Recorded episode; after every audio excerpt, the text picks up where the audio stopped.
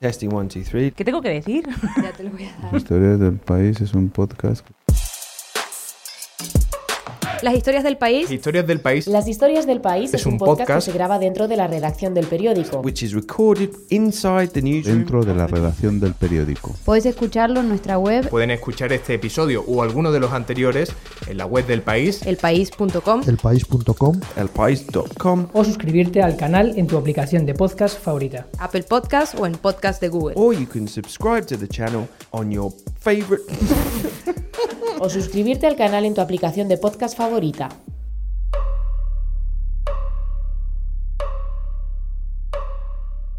La semana pasada ya escuchamos el comienzo del reportaje Jefes de Jefes, escrito por Diego Enrique Osorno y leído por el actor mexicano Diego Luna.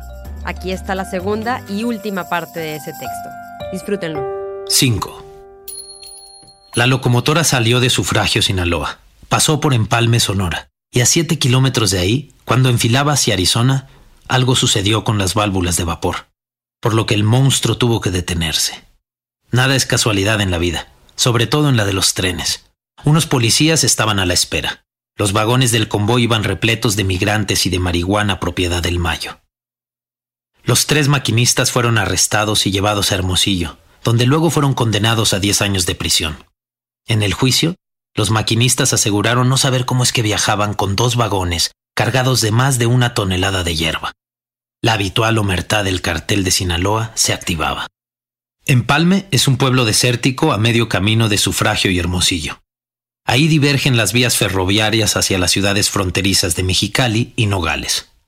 A menudo, los despachadores avisan a los operadores del cártel sobre las rutas y dónde y cuándo deben detener los trenes para guardar la marihuana que después cruza la frontera de México con Estados Unidos. No es la única forma de pasar la droga. Con más de 50 años en el negocio, el Mayo logró desarrollar una variada infraestructura para transportar su mercancía por aire, mar, tierra y hasta por debajo de la tierra. La forma más común de burlar la seguridad de las aduanas estadounidenses es a través de vehículos de carga que llevan droga escondida en compartimentos secretos o en productos legales como latas de chile, manteca y chile marca la comadre. Pero otra forma que no ha dejado de emplearse es aquella con la que el Chapo sorprendió a sus colegas en sus inicios y que se volvió famosa durante su segunda fuga de una cárcel de máxima seguridad en México. La de túneles construidos para atravesar de manera subterránea el muro divisorio hasta el lado americano. Estas obras son iniciadas del lado mexicano, por lo regular en casas o ranchos de apariencia normal, aunque algunas veces son usados sitios más extravagantes. Por ejemplo, una capilla de un cementerio fronterizo era la puerta de entrada para introducir la droga de manera subterránea a Estados Unidos. Marihuana, metanfetaminas y heroína, las drogas que la organización produce en Sinaloa, Durango y Chihuahua, zona llamada Triángulo Dorado, suelen moverse vía terrestre, pero la cocaína importada de Colombia requiere de una logística especial, que la debe hacer pasar por Centroamérica, llegar a la frontera sur de México y de ahí recorrer vía aérea o terrestre todo el país hasta Sinaloa o Sonora, donde es embodegada a la espera del momento oportuno para ser cruzada a Estados Unidos a través de Sonoita, Agua Prieta, Nogales, San Luis Río Colorado o el desierto de Altar, donde los migrantes son empleados como cargadores, mulas les llaman, de sacos de hasta 20 kilogramos de marihuana cada uno. Ya en Arizona, la mercancía es almacenada en casas especiales de Tucson o Phoenix, propiedad de ciudadanos estadounidenses que aparentan llevar una vida normal. Luego es trasladada hasta Chicago o Nueva York, los principales destinos de la mercancía de la organización, aunque también hay envíos ocasionales a Los Ángeles, un mercado dominado por la familia Arellano Félix, que cuenta históricamente con los contactos en las corporaciones policiales locales de California. Al llegar al destino final estadounidense, la mercancía es llevada a bodegas especiales, donde se usan autos con compartimentos secretos para ocultarla. Luego, dichos autos son dejados en estacionamientos de centros comerciales con las llaves escondidas, para que los compradores los recojan y se lleven la droga. En ocasiones, los autos son devueltos al día siguiente en el mismo lugar y en los compartimentos donde había droga ahora van los dólares del pago, por lo que inicia, pero de regreso a México, y con dinero en efectivo en lugar de drogas, la misma logística de transportación. En el juicio de Nueva York, El primogénito del Mayo, Vicente Zambada Niebla, el Vicentillo, explicó que una inversión de 9 millones de dólares para transportar 15 toneladas de cocaína de Colombia a Estados Unidos podía generar una ganancia neta de 39 millones de dólares si era entregada en Los Ángeles, 48 en Chicago y 78 en Nueva York. Dicha cocaína de Colombia llega a México de diversas formas. Puede ser enviada también vía marítima. Otra historia revelada en el juicio de Nueva York, que bien pudo haber sido la versión psicodélica de un cuento de Gabriel García Márquez, fue la de un capitán de navío que mientras dirigía su embarcación, probó el producto que transportaba y acabó por hundir en aguas mexicanas su nave con todo y cargamento. Por lo que tuvieron que pasar varios meses para que un equipo especial de buzos enviado por el cartel pudiera hallar la cocaína en el fondo del mar la cual, como estaba impermeabilizada, se pudo recuperar, solo agregándole compuestos químicos, antes de seguir su camino de nuevo hacia las narices de sus consumidores finales en Estados Unidos.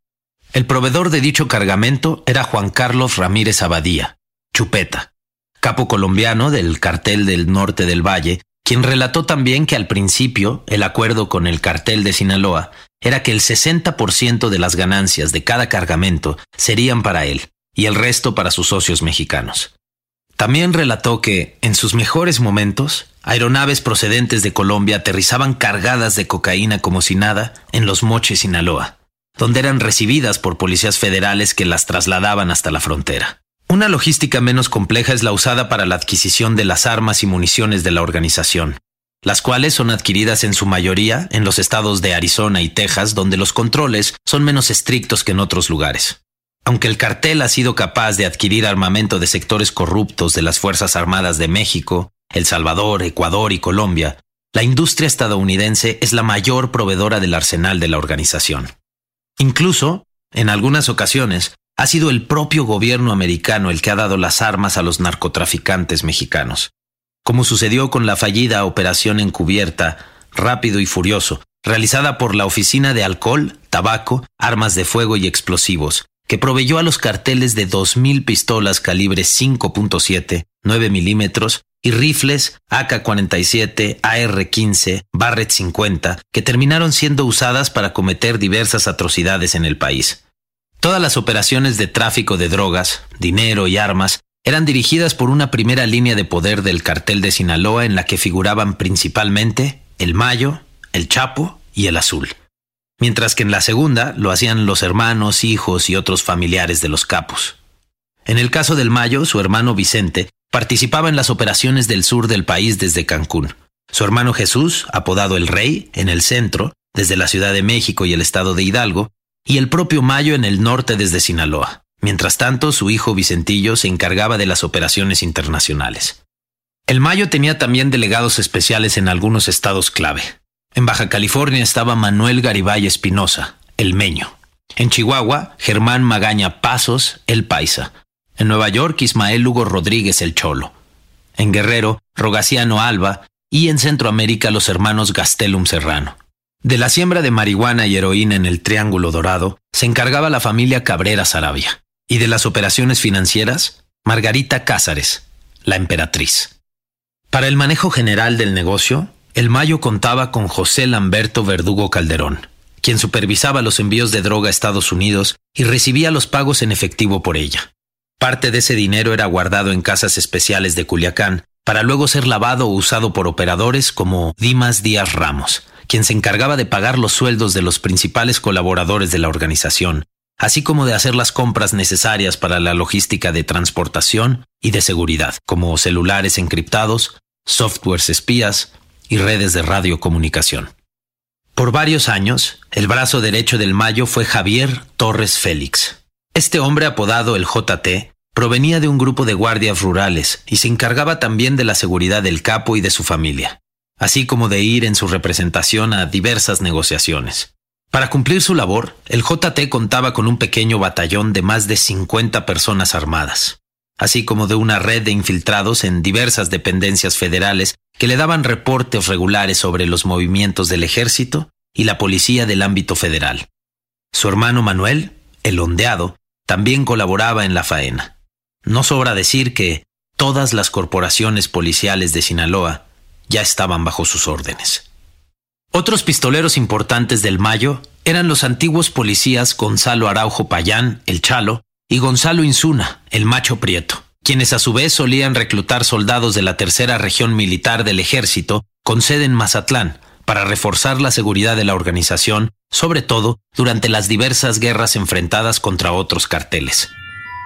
Durante los últimos años, cuando arreciaron los conflictos de la organización, el Mayo ordenó la creación de un grupo especial de seguridad que tomó el nombre de los Antrax, dirigido por Rodrigo Arechiga, el chino Antrax, pistolero de espíritu carnavalesco, al que le gustaba subir a Instagram, Facebook y Twitter fotos de su día a día en aviones privados, autos de lujo o con celebridades como Paris Hilton, hasta que un día fue detenido cuando recién aterrizaba en Ámsterdam, Holanda, donde planeaba celebrar el Año Nuevo. Tanto el chino Antrax como todos los personajes anteriores que colaboraron con el Mayo en la consolidación de su organización criminal acabaron muertos o detenidos.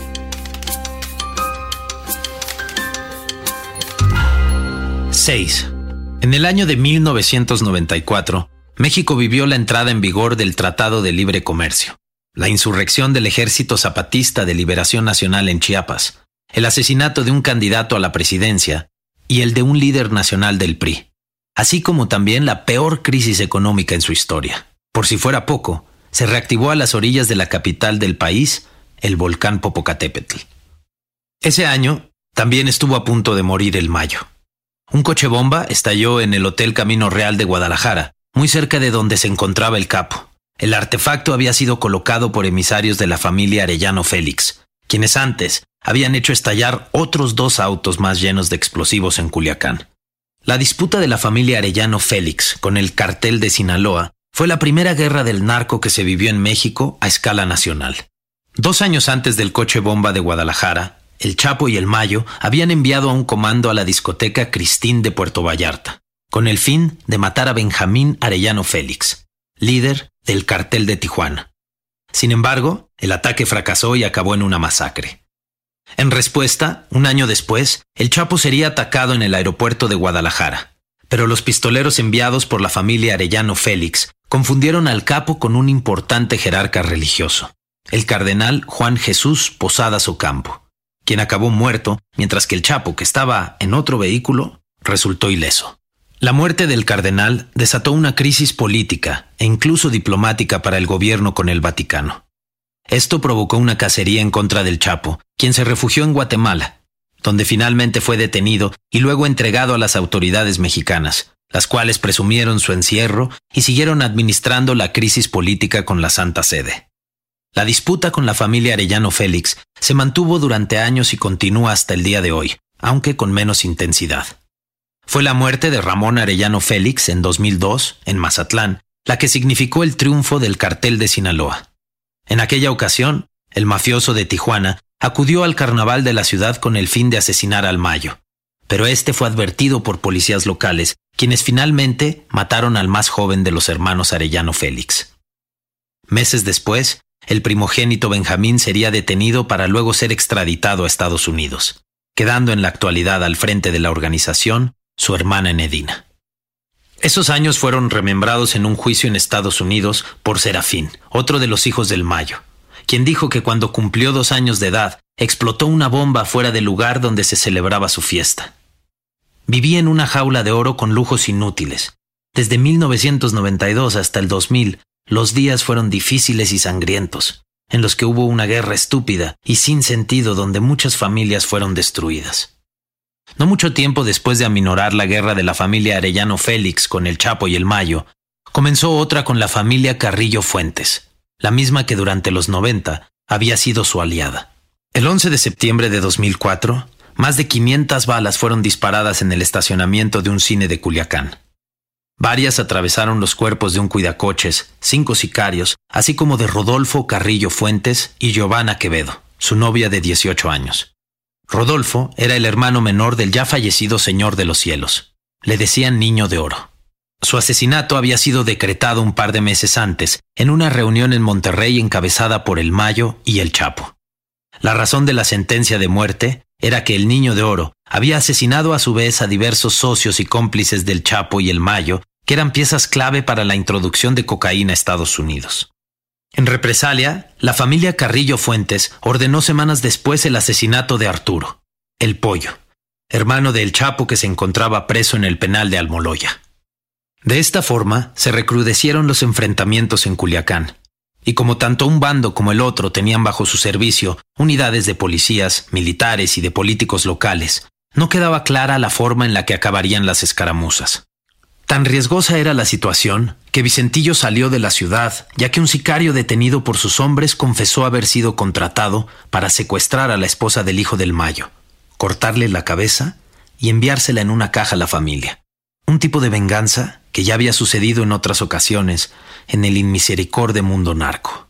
La guerra siguió los siguientes años y en 2008 el cartel de Sinaloa lanzaría una ofensiva en Ciudad Juárez con el fin de arrebatarle el control del lugar a la familia Carrillo Fuentes, cosa que no logró del todo y que provocó una larga lista de enfrentamientos con un grupo especial creado por el cartel chihuahuense llamado La Línea. Aunado esto a una ocupación militar, la disputa acabó con más de 1.500 homicidios y el colapso de la vida civil de los habitantes de esta ciudad fronteriza con El Paso, Texas. Casi a la par de este ataque, el Mayo y el Chapo sostuvieron una tercera guerra, ahora contra la familia Beltrán Leiva, que desde los 80 había trabajado con ellos. Esta se desató tras la detención de Alfredo, el Mochomo, a quien sus hermanos Arturo y Héctor quisieron rescatar mediante un operativo, pero los jefes del cartel de Sinaloa se opusieron. Después, la familia Beltrán Leiva los acusó de haber entregado a su hermano a las autoridades a cambio de que el gobierno apoyara el ataque que estaban haciendo contra la familia Carrillo Fuentes en Ciudad Juárez.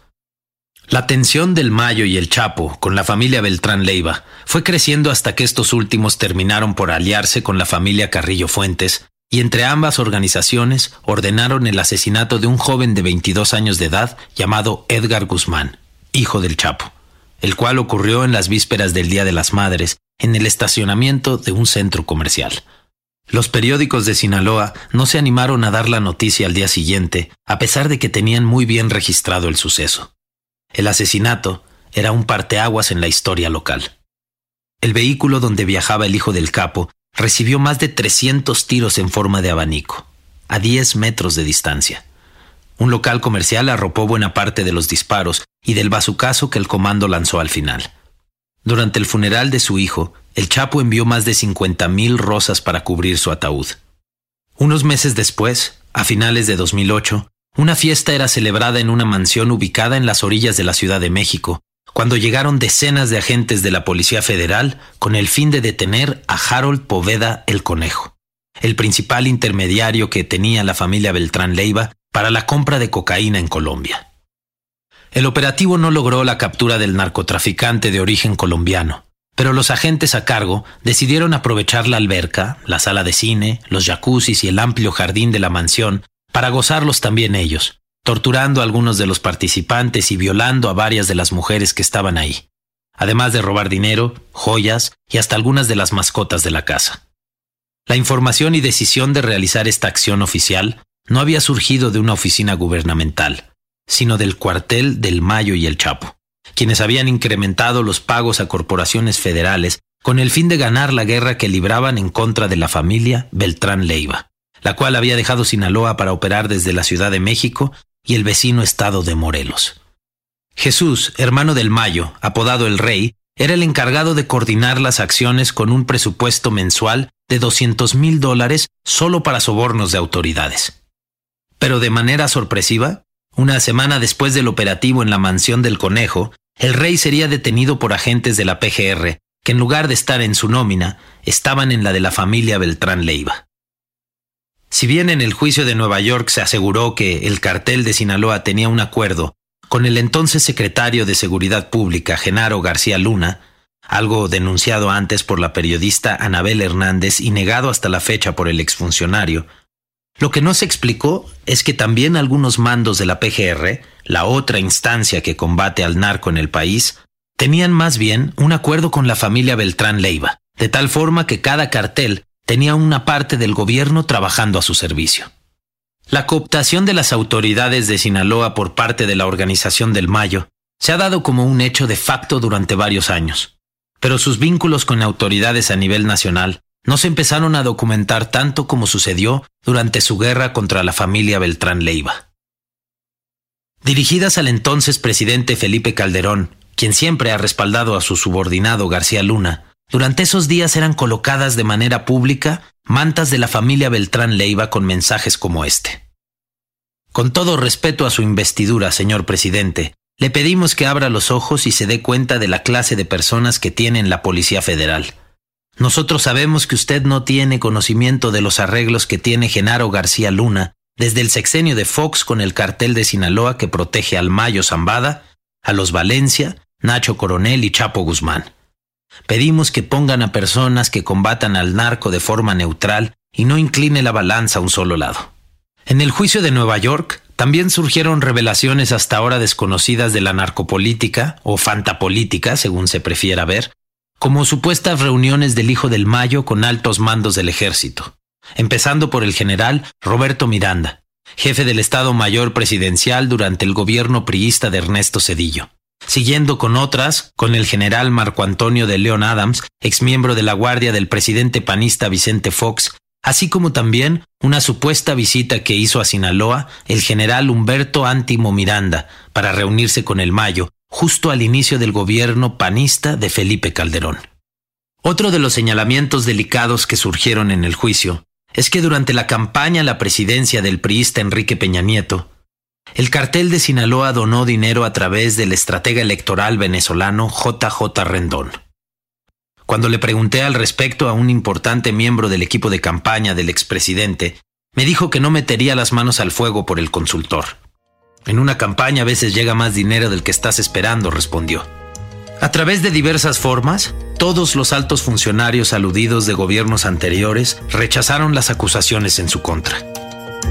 Hasta ahora, el gobierno encabezado por Andrés Manuel López Obrador de Morena no ha iniciado ninguna investigación especial por estas acusaciones de vínculos entre las más altas esferas del poder criminal y el político dadas a conocer en el juicio de Nueva York.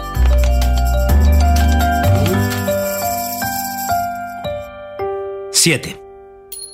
Cuando parecía que la vieja guerra contra la familia Arellano Félix ya estaba superada, en noviembre de 2010, el Mayo recibió la noticia de que su hermana Águeda, así como su sobrina Isabel y la pequeña hija de ésta, habían sido secuestradas por miembros de la organización rival al poco tiempo de haber llegado al Aeropuerto Internacional de Tijuana. No mucho tiempo después, un equipo especial del ejército liberó a las familiares del Mayo de la casa donde se encontraban. La noticia casi pasó desapercibida hasta que aparecieron a posteriori una serie de mantas en diversos lugares de Culiacán. Una de ellas decía, Chapo y Mayo, para que vean que no somos tan corrientes como tu propia sobrina te lo dijo. Las dejamos vivas porque no quisimos matarlas en la fiesta. No tengan miedo y manden a pelear a su gente para ver cómo nos toca. Si mandan gobierno, también les hacemos frente. Los miembros de la familia Arellano que colocaron las mantas decidieron que quien firmara los mensajes fuera un viejo conocido del cártel de Sinaloa. Atentamente, Ramón Arellano desde el infierno decía el texto en alusión al viejo rival del Mayo, asesinado tiempo atrás durante el carnaval de Mazatlán. Todas estas disputas entre carteles provocaron que miles de padres y madres perdieran a sus hijos durante los últimos años. La nebulosa de violencia llamada de manera oficial Guerra del Narco por el expresidente Felipe Calderón produjo en una década más de 200.000 personas asesinadas, 35.000 desaparecidas y otras 35.000 desplazadas de manera forzada por lo que en este primer cuarto del siglo XXI, la democracia de México ha registrado más dolor y destrucción que cualquier típica dictadura latinoamericana del siglo pasado. A pesar de ser uno de los responsables parciales de esta situación, el Mayo no ha salido ileso. Por lo menos 20 de sus familiares directos han sido asesinados, detenidos, fichados o secuestrados. La lista comienza con el único varón de los cinco hijos que tuvo con su primera esposa, Rosario Niebla. Vicentillo fue detenido y extraditado a Estados Unidos, al igual que Ismael Zambada Imperial, Mayito Gordo, el hijo que tuvo con Margarita Imperial. Lo mismo ocurría hasta hace poco con Serafín Zambada Ortiz, hijo que tuvo con Leticia Ortiz, aunque a finales del 2018 fue puesto en libertad. Sus otros hijos, como Ismael Zambada Sicairos, Mayito Flaco, enfrentan órdenes de aprehensión mientras que sus hijas, María Teresa, Miriam, Mónica y Modesta Zambada Niebla, están fichadas por diversas agencias de Estados Unidos. Además del secuestro de Águeda, un hermano del Mayo, Vicente, fue asesinado. El otro, Jesús, el rey, está preso en Estados Unidos, mientras que sus sobrinos Vicente y Jesús, hijos del rey, también están muertos, el primero a causa de un asesinato y el segundo se suicidó tras ser detenido y convertirse en testigo protegido del gobierno. Otro sobrino, Edgar, hijo de María Teresa, también fue asesinado. Quizá las desgracias personales que más desconcertaron al Mayo fueron las detenciones de su hijo Vicentillo y la de su hermano, el rey. Furioso durante una reunión con el Chapo en las montañas de Durango, el capo habría considerado la posibilidad de contratar a un soldado estadounidense para que realizara un atentado contra alguna institución en Estados Unidos. Pero finalmente esto no sucedió. Lo que sí se planeó en algún momento, según el testimonio del propio Vicentillo en el juicio de Nueva York, fue contratar a un grupo de militares mexicanos para asesinar al zar antidrogas, José Luis Santiago Vasconcelos, en represalia por la detención en Guadalajara del hijo del Chapo Iván Archibaldo a quien el gobierno estuvo a punto de extraditar a Estados Unidos. Pero finalmente fue liberado por un juez, por lo que el plan de matar a Vasconcelos fue cancelado. Aunque meses después, Vasconcelos murió en un increíble accidente aéreo ocurrido luego de que una aeronave gubernamental que lo transportaba a él y al secretario de Gobernación, Juan Camilo Muriño, se estrellara en el transitado periférico de la Ciudad de México. Tras ser liberado, Iván Archibaldo se convirtió junto con su hermano Alfredo en un activo colaborador del cartel de Sinaloa. Con las detenciones de los hijos del Mayo, así como el escaso interés en el negocio de Cristian y Juan José, hijos del Azul, Iván y Alfredo fueron aumentando su poder dentro de la organización hasta convertirse tras la detención y extradición de su padre a Estados Unidos en los nuevos líderes. No sin antes enfrentarse con Damaso López Núñez, el licenciado, un antiguo colaborador del Chapo, que también buscó relevar a su antiguo jefe, pero que acabó en una cárcel de Estados Unidos, junto con su hijo de mismo nombre, apodado el Minilic. Durante esta disputa entre los hijos del Chapo y la familia López Núñez, el Mayo trató de mediar en vano, ya que la pugna se fue desbordando cada vez más hasta convertirse en una nueva guerra que volvió a estremecer el noroeste del país. Durante la misma, los reporteros que mejor estaban informando al respecto eran mis amigos Martín Durán Cintia Valdés y Javier Valdés, quienes por ello resultaron amenazados. Al final, en el caso de Javier, su trabajo periodístico le costó la vida. Fue asesinado un mediodía. El mediodía más triste en la historia de Sinaloa. 8. ¿Cuándo empezó todo? ¿Por qué Sinaloa es la capital internacional del narcotráfico?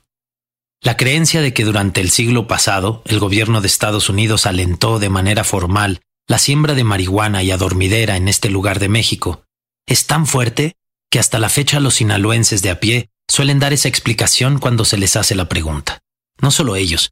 El fundador del cartel de Sinaloa, Félix Gallardo, aseguró lo mismo cuando lo entrevisté, y también lo han afirmado de manera pública desde secretarios de Estado, procuradores, jefes policiales hasta algunos agentes estadounidenses.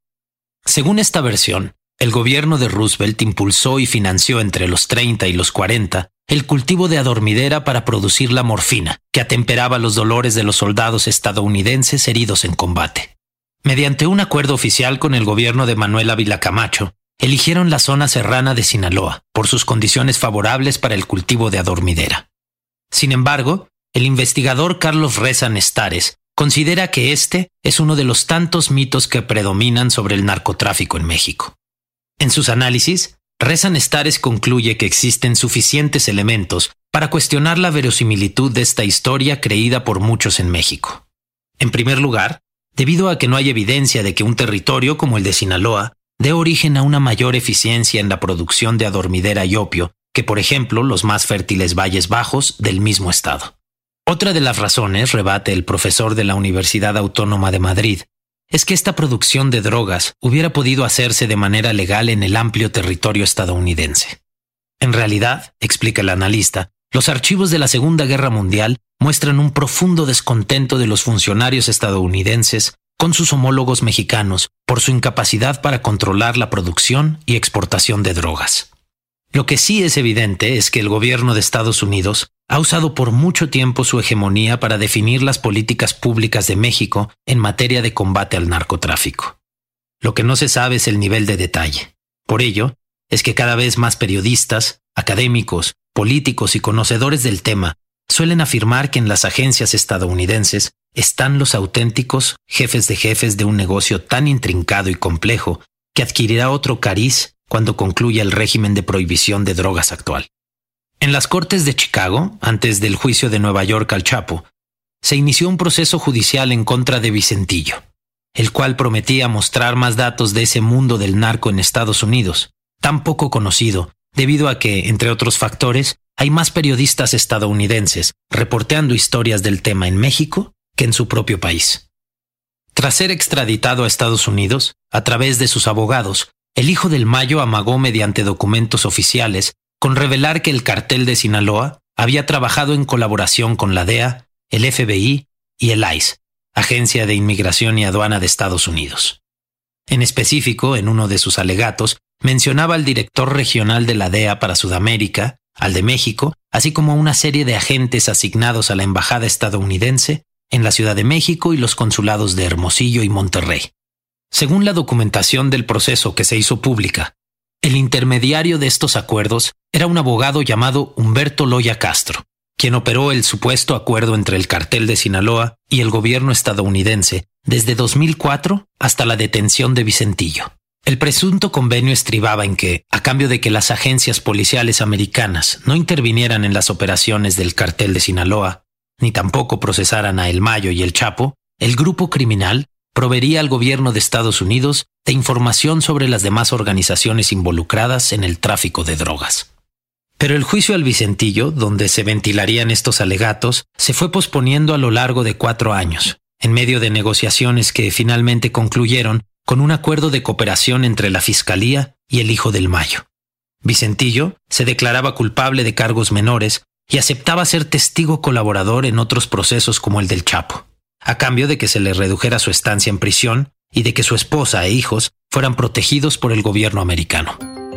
Por ello, durante el juicio de Nueva York, cuando Vicentillo subió al estrado a declarar en contra de su padre y del Chapo, a quien se refirió como compadre, el abogado de este, como lo hizo a lo largo del proceso, reiteró que le parecía sorprendente que el Mayo siguiera libre, asegurando que esto sucedía porque había corrompido a todo el gobierno mexicano y porque su hijo tenía un acuerdo especial con el de Estados Unidos. ¿A qué se dedica tu papá? preguntó en algún momento el abogado a Vicentillo. El primogénito de la familia Zambada no lo pensó mucho para responder. Mi padre es el líder del cartel de Sinaloa.